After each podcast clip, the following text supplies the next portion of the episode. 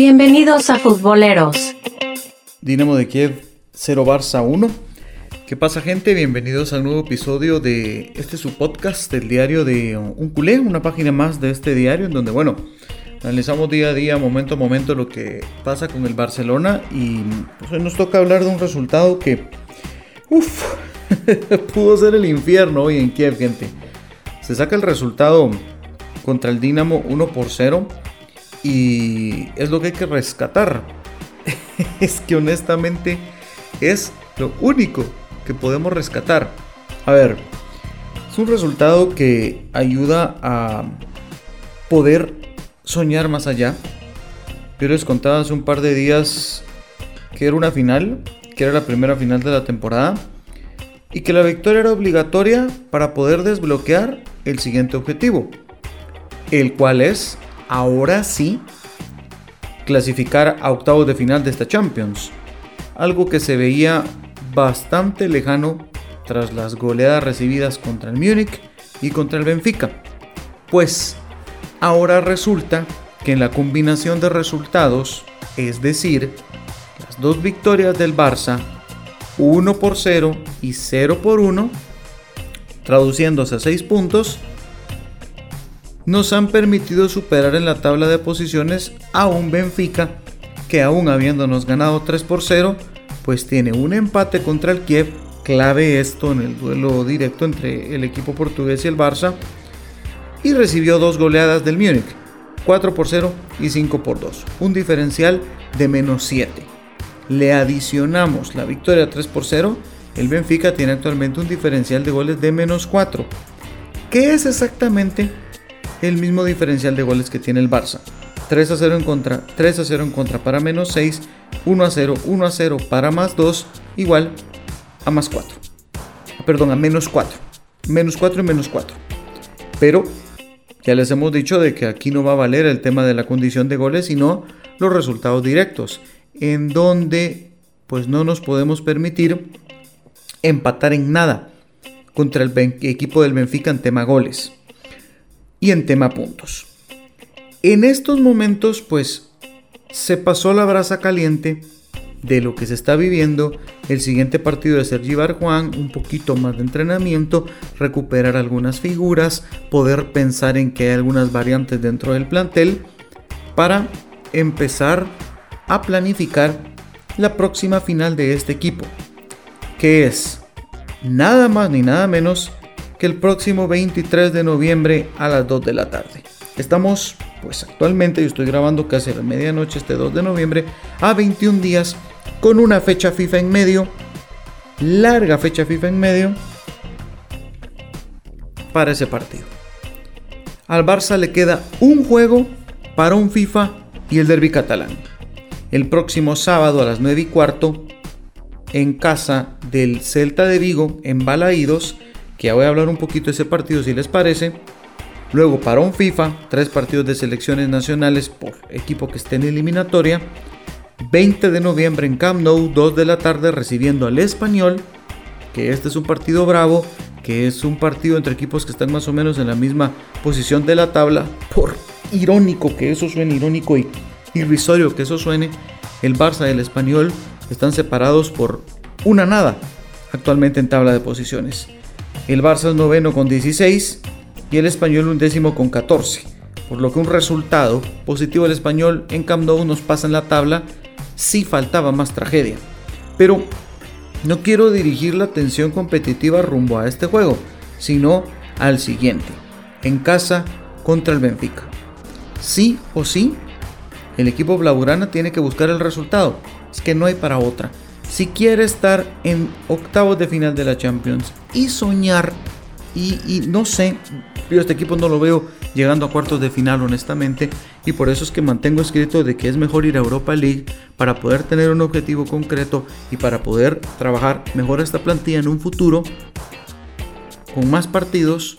Ya voy a hacer el, eh, parámetro ahí de ingresos que se tendrían llegando a una final de Europa League contra quedándose en octavos de final de la Champions, porque tengo que ser transparente, honesto, y voy a ser el primero en comerme las palabras si pasa algo distinto, pero este equipo pueda que gane el Benfica, tiene que trabajar, muchísimo. Con lo de hoy eh, no se puede. El Benfica es un equipo que tiene buenos atacantes, que sabe a lo que juega y nos van a complicar. Contra un Barça que hoy ganó, disculpen lo que les voy a decir, por un balón suelto.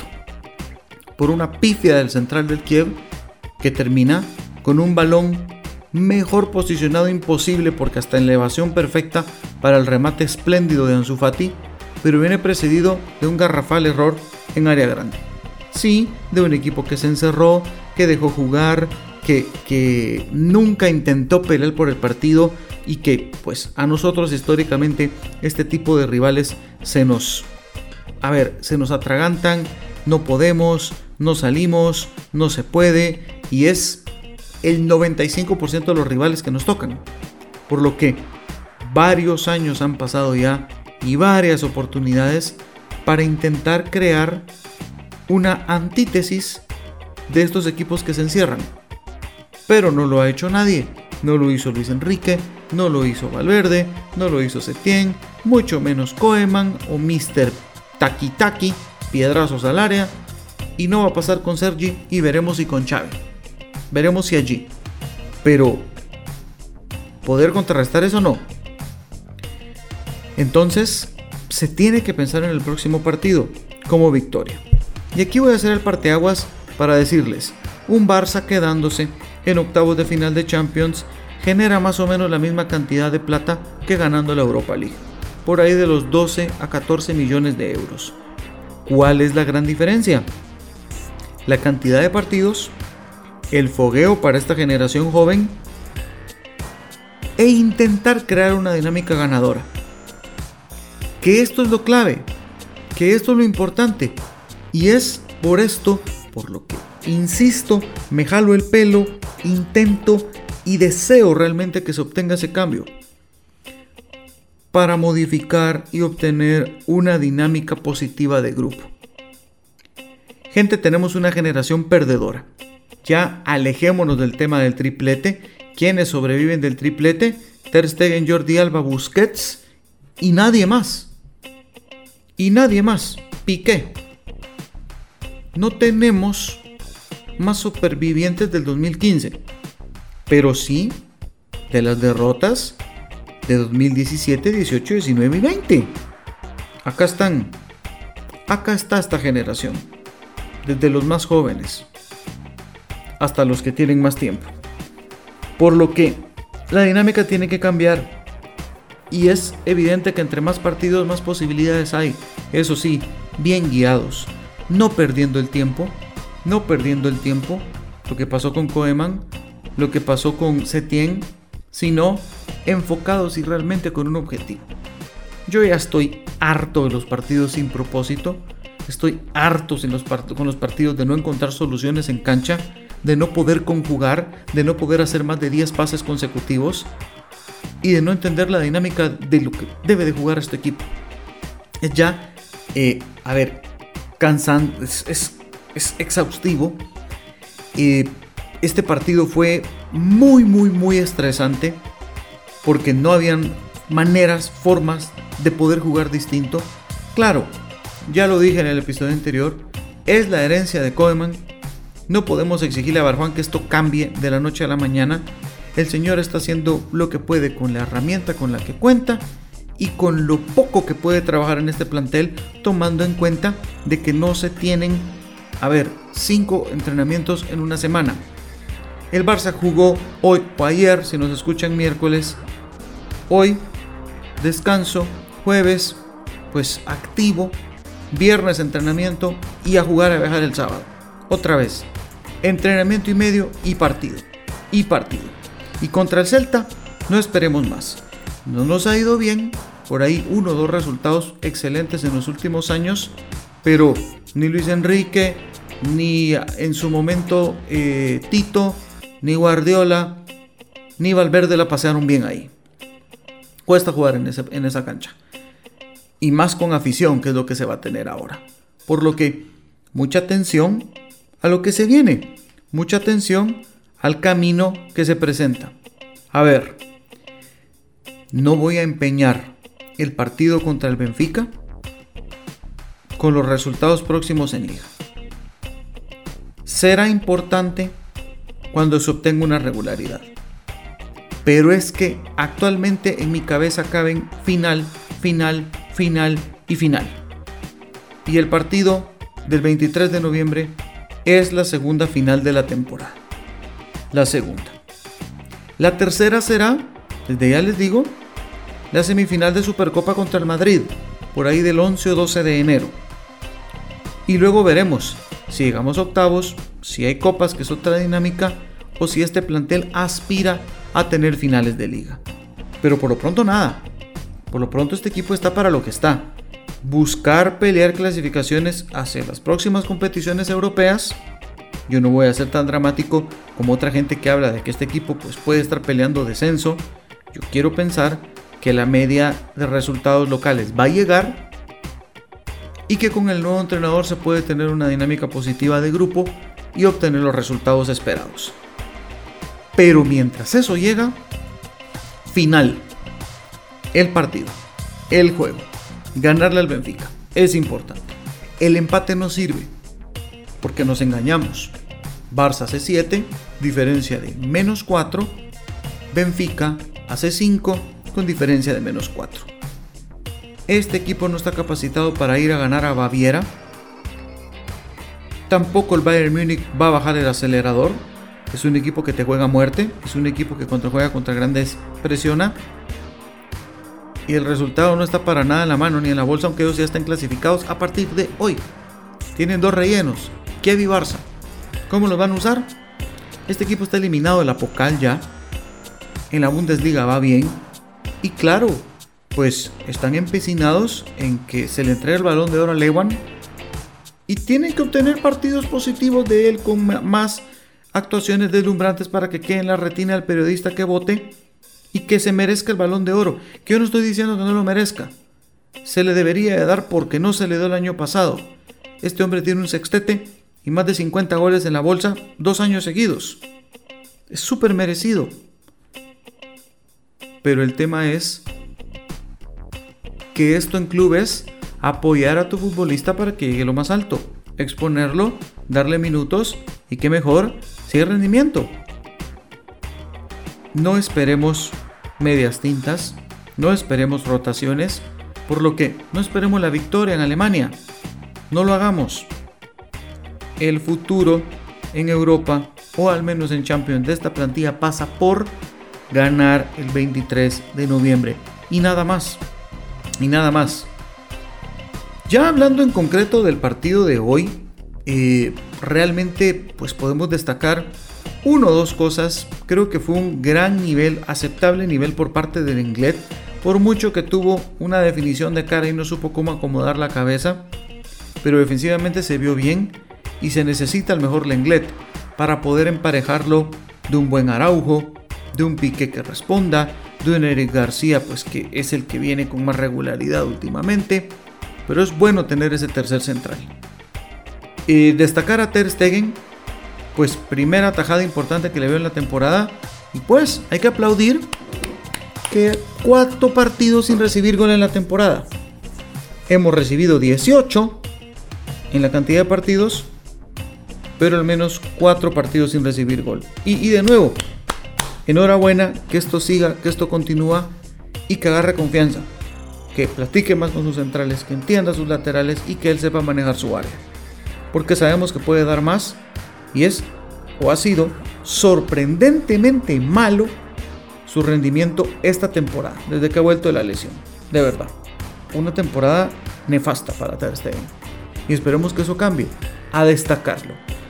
Y en más, Gaby Nico tal vez en un, nivel más abajo, pero el resto, gente es que no se cambia nada. Es que seguimos igual, empanados, sin salir, sin tener idea y sin entender cómo destapar este equipo de equipos. Este tipo de equipos. Eh, yo, yo no espero mucho. Yo no espero mucho. El día a día es tenso. Cada dos, tres días eh, ver un círculo vicioso de se juega igual, se juega igual, se juega igual. Cuatro partidos en Champions, dos goles. ¿Cuándo fue la última vez que vimos esto? Ya vamos a empezar a, repasar ahí un poquito de meroteca. Pero de primer momento eh, he recorrido tal vez mentalmente 18 años en Copa de Europa que he visto, que recuerdo bien y no. Hasta equipos más mediocres como aquel que tenía a Riquelme, que tenía a Roberto Bonano al arco, al Conejo Saviola, eh, Chloe en las últimas. Ese equipo ganó sus seis partidos en la fase de grupos. Pasa octavos y luego pasa lo que pasa en cuartos contra la Juve fuera y esa temporada ese equipo queda sexto lugar y el siguiente año juega eh, UEFA con Diño. Pero 18 puntos. Y el equipo antes de ese llegó a la semifinal de Champions. Y el anterior se quedó también cerca. Y el anterior también se quedó en semifinales. Por lo que vaya presión para este equipo. A nivel liguero y a nivel competición. pues nada. Personalmente muy poco que dar. La nota para este partido para mí es un 5. Tal vez es el más alto que ha dado en la temporada. Creo que ha dado un 6 por ahí. Pero el 5 es porque resultado, resultado y resultado. Y es lo que da. Pero funcionamiento negativo. Un par de individualidades tal vez. Pero mucho que trabajar. Eh, vienen vacacioncitas nuevamente. Va a venir en medio del fichaje de Xavi. Eh, también hay un tema acá que los cataríes pidieron que la porta vaya personalmente a estrechar la mano de los cataríes. Es una relación difícil con esta gente, derivado de muchas cosas en el pasado, como dentro de las que podemos destacar Bartomeu intentando extorsionar a la gente de Qatar, pidiéndoles más dinero en el patrocinio de aquellos años post-triplete, un año post-triplete, que el equipo lograr todo negociando y amenazando, colocando otros patrocinadores para poder ser frontales de camiseta y eso no gustando. Y la mala relación con Qatar pues nos ha hecho perder a Neymar, no poder fichar, no poder tener un patrocinador de ese tipo sólido, que con la inversión de Qatar al Barça le han dado patrocinio pues a la misma CONCACAF, a la FIFA, al Bayern Múnich, a la Roma, entre otros equipos. Y claro, la alzada del equipo de Xavi. E indirectamente pues dentro de la bola se pierda Leo Messi también, por lo que Creo que hoy vale la pena tener ese acercamiento con Qatar, dar la mano. Por ahí escuché que la visita no solo es para ir a, pedir y oficialmente hacerse con Xavi, que entiendo mañana es su último día como entrenador del Al-Sadd y ya en jueves, viernes pues podemos hablar un poquito del futuro, de, si viene o no Xavi, que también entiendo no es el preferido de, de, la porta para, para estar eh, a cargo del Barcelona, hay otros y los quiso, pero son sueños guajiros. Eh, los Guardiola, etcétera, son sueños locos, sin plata no se puede. Y ahora, pues estamos en esto. Hay que sembrar buenas relaciones con esa gente porque pues el daño histórico ya está. Pero no solo el entrenador, sino pues recuperar un patrocinador. Porque Rakuten se va y sería bueno pues poder tener la mayor de ingresos posibles. Aunque, a ver, la exposición de marca no es la misma. Las camisetas en venta no son las mismas y pues por supuesto una marca seria no va a querer estar enfrente de, un equipo pues a vergüenza que, es lo que se da actualmente. Mucha pena mucha vergüenza. Y, camino para, para más allá dificilito. Eh, bueno termino y cierro con mis tradicionales estadísticas. Partido 15 victoria 6 ¿sí? 4 empates 5 derrotas 18 goles anotados 18 recibidos. Antes dije 17 18 pues diferencia de 0 en Barça en 15 partidos, 18 goles recibidos y 4 partidos sin recibir gol. Ansu Fati ya se volvió el segundo goleador del plantel, con lo poco que ha jugado. Tras Memphis, que tiene 5, Ansu pues con 3, White, Sergio Roberto Piqué con 2, luego Araujo, Luke Dion, Coutinho y Sergio Agüero pues con una anotación. De nuevo, futbolistas activos, Memphis, Ansu y Luke de Jong, Coutinho, 4. Fuera de Bregway, Sergio Roberto, Piqué, Araujo y, Sergio, y Sergio el Agüero. 5. han sido, eh, son dos, cuatro, son nueve futbolistas los que han marcado gol. Entre nueve se reparten estos 18 goles a promedio de dos por futbolista. Nefasto. Nefasto. Claro. A lo que estamos acostumbrados, bueno, nefasto. Eh, comentario aparte, gente. Qué belleza la camiseta del Barça en Champions. Habrá posibilidad de usarla en liga. Es que no solo se sufre del mal nivel, se sufre del pobre funcionamiento, sino que encima hay que ver ese uniforme tan horrible, tan antiestético y tan, de verdad, poco representativo. El de Champions me fascina. El de Champions me fascina y pues pensando en adquirirlo, gente. Eh, nada, nada más, un abrazote, gracias por acompañarnos. Esto fue su podcast, Diario de un culé, en su capítulo consiguiente. Y continuamos, gente. Continuamos y estamos al pie. Volvemos para hablar de ese Barça Celta, a no ser que pase algo extraordinario, algún fichaje entrenador o algún em, pues hecho que, que merezca o que necesite por ahí un episodio más. Si no, pues hasta entonces, cuidado.